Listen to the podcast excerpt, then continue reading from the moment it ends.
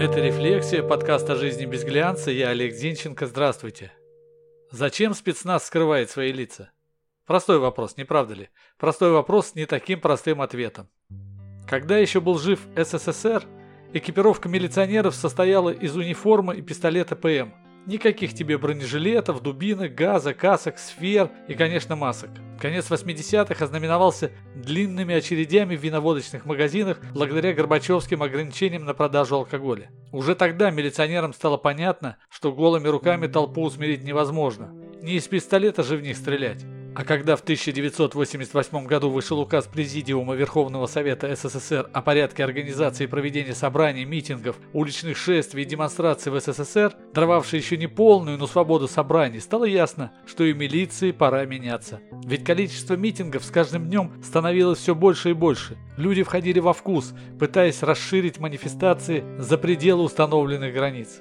К тому же добавилось большое количество рок и поп-звезд, собиравших целые стадионы, где сотни и сотни фанатов пытались прорваться к кумирам. Безоружные милиционеры, хоть их и было значительно больше, чем сейчас, не в силах были усмирять толпу. И летом 1989 года вышел указ, позволивший экипировать и вооружить милиционеров по-новому, по западному образцу. Им стали выдавать советские резиновые дубинки ПР-73. Переводится как палка резиновая прямая 1973 года выпуска. Их раньше могли применять только по особому указанию МВД. Потом появились ПР-73М. Они были граненые, но за счет ребер жесткости оказались значительно травмоопасными. С тех пор и поныне стали применять только круглые палки. Появился слезоточивый газ, сирень, резида и самый известный черемуха. Появились и каски-сферы. Они были белыми, и милиционеры в них напоминали космонавтов. На всех концертах, а позже и в футболе, милиционеры в оцеплении всегда стояли в сферах. Ведь тогда на стадионах можно было не в открытую пить и курить, а в пылу бутылки, жестяные банки еще не использовались, и окурки летели вниз на оцепление. Так зарождалось противостояние милиционеров и не милиционеров. Попутно в милиции развивались новые спецподразделения, спецроты патрульно-постовой службы уличных патрулей, отряды милиции особого назначения. ОМОН, кстати, изначально создали для обеспечения порядка на массовых мероприятиях. Знаете когда? В 1988 году. Помимо стандартных средств защиты их стали оснащать щитами. Но время шло, и в свободной России, в отличие от тоталитарного СССР, появилась организованная преступность. Появились управления по борьбе с оргпреступностью, а при них СОБРы – специальные отряды быстрого реагирования. Это случилось в 1992 году. Вот в это время и появились маски на лицах спецназовцев. И надо сказать, вполне оправданно. Бандиты были тогда сильны. Плюс они не только нарушали законы, но и чинили форменный беспредел, среди которого было и нападение на семьи милиционеров. Поэтому сокрытие лиц было вполне оправданной мерой. СОБР штурмовал бандитские сходки, брал главарей, а ОМОН осуществлял внешнее прикрытие, поэтому и ОМОНовцы получили маски.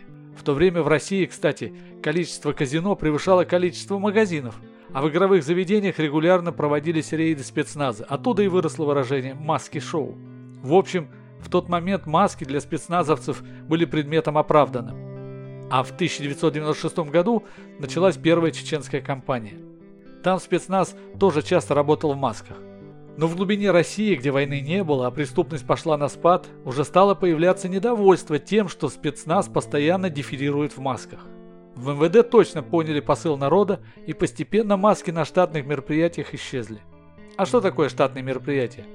Это митинги, это концерты и спортивные состязания. Это официальные мероприятия. Но почему же сейчас вернулись маски на лица спецназовцев?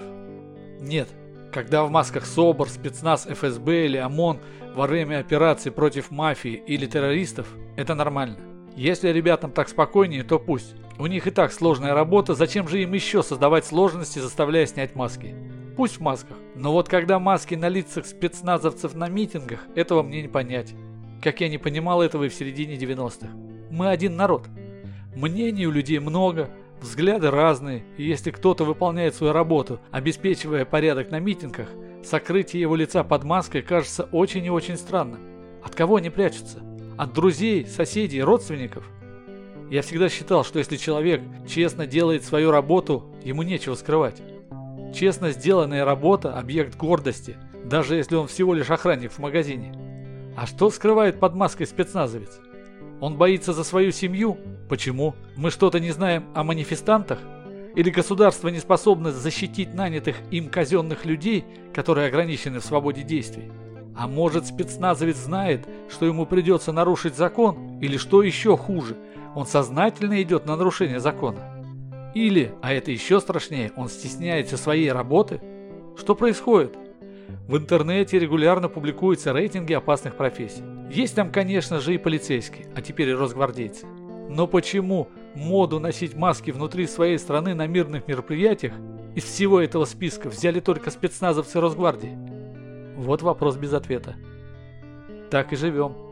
Это была «Рефлексия», подкаст о жизни без глянца. Я Олег Зинченко. Заходите в сообщество «Рефлексия» ВКонтакте, ставьте лайк, подписывайтесь. До встречи. thank you